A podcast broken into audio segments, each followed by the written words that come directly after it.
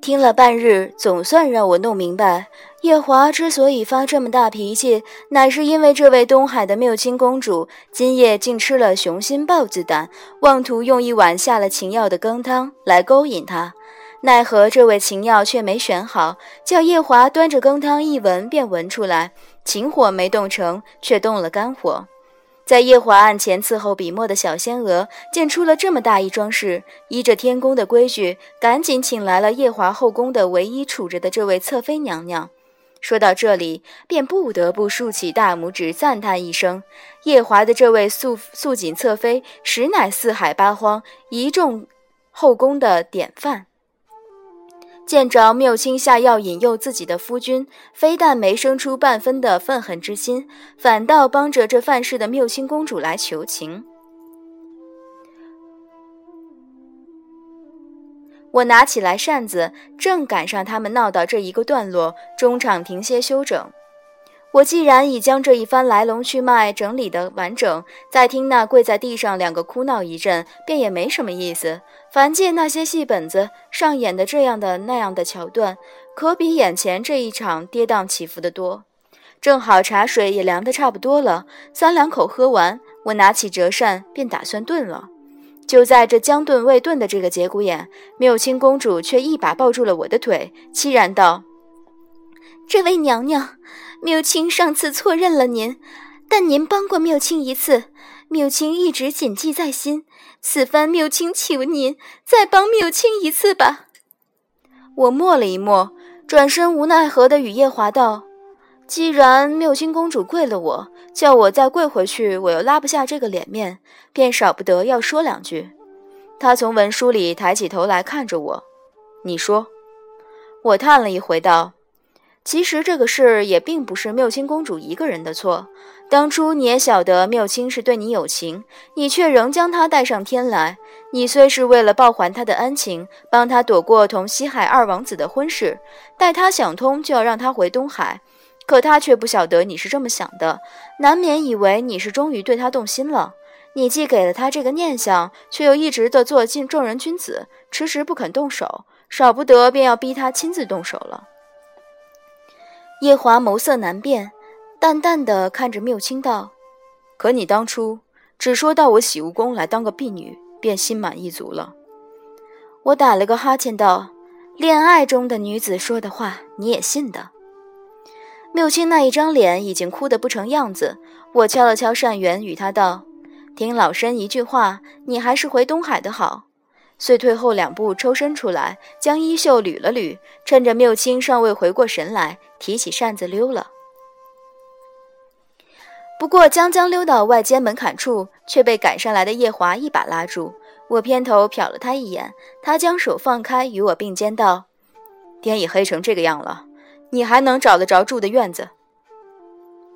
我左右看了看，不确定道：“呃，应该还是找得到的吧。”他默了一默，道：“我送送你。”里间那映着烛火的薄帘子后，又能听得几声缪清的抽泣。我在心中琢磨了一会儿，突然觉得跪在里头那位想来正闹得累了，此番夜华来送我，他们也可以休整休整，打点起十分的精神，争取待会儿闹得更欢畅些。如此，纵然我果真将夜华带出片刻当个领路的，也不算耽误了他后宫里的正经事。于是我便果真将他领了出去，甚心安理得地受用了这个殷勤。月色如霜，凉风习习，夜华一路没言没语，只偶尔提点两句：“有只树丫斜出来，莫绊着了。”或“那方是两块石头，你往我这里靠一靠。”他带的这条道实在坑坑包包，因我的眼睛不大好，一路上都顾念着脚底下了，也便没腾出空闲来同他说几句话。我原本就有些困，走完那条路更是浪费了许多精神。到了一览芳华这院子的大门口，只欲一头扎进去，躺倒睡了了事。又是将将扎到门槛上，又被夜华一把拉住。我甚悲催，抬头与他道：“啊，不用再送了，接下来的路我全认得。”他愣了一愣，失笑道：“这院子才多大一些，你认路的本事再不济，也不至于连回厢房的路也识不得。这个我自然是晓得的。”顿了顿，一双眼睛紧紧盯着我，道：“我不过是想问一问你，最后为什么劝那妙清公主回东海？”我掩住打了一半的哈欠，奇道：“你不是也想让他回东海？”他眼神暗了暗，道：“只因我想让他回东海，你便也让他回东海。”我将扇子搭在手肘上，默了一会儿。叶华这话问的语气很不善，我是诚实的点头好呢，违心的摇头好呢，还是从容不动的声色好呢？本上神活到这么大的岁数，相交的好的神仙，个个都性子活泼且和顺，一向对老成的神仙们有些摸不大准。况且夜华还是这老成少年中的翘楚，近来行事又有些入了魔障般的颠三倒四，我便更摸他不准，不知道答他个什么话，才能叫他受用些。我这厢还没将他答他的话理通透，他已撑了额头，苦笑道。果然如此。倘若一个神仙修到了我这个境界的，自然便都通晓一些人情世故，不说十分，至少也有八分懂得看人的脸色。我方才虚虚一瞟，见着夜华挂在脸上的这个苦笑，乃是有几分怨愤的苦笑，立刻便明白过来将将的那场沉默，默得有些不合时宜了。于是马上堆起一张笑脸，对着他一张冷脸，神神道。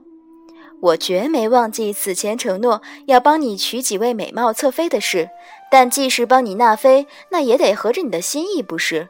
否则生出一对怨偶来，却是我在造孽。这位东海的缪清公主，你既然不喜欢，自然便不必将她再留在你身边。又将扇子搁在手腕上敲了敲，皱眉道。再则，这个公主心机沉了些，今夜能对你下情药，明日保不住还能干些什么惊天动地的事来。后宫之地还是清静些的好。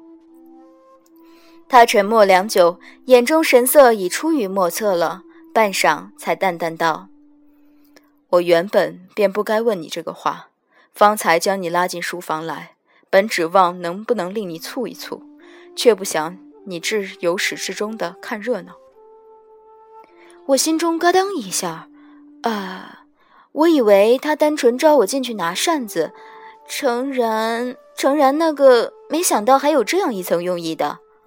他抬头轻飘飘瞟了我一眼，瞧不出悲，也瞧不出喜，只继续淡淡道：“我在你心中竟没丝毫的分量。白浅，你的心中是不是只装得下那一个人？你准备等他等到几时？”我心中一抽，却不知为哪般来的这一抽。临别时，叶华的脸色很不好看。待他回去，没惊动奈奈，我便也回厢房里躺着了。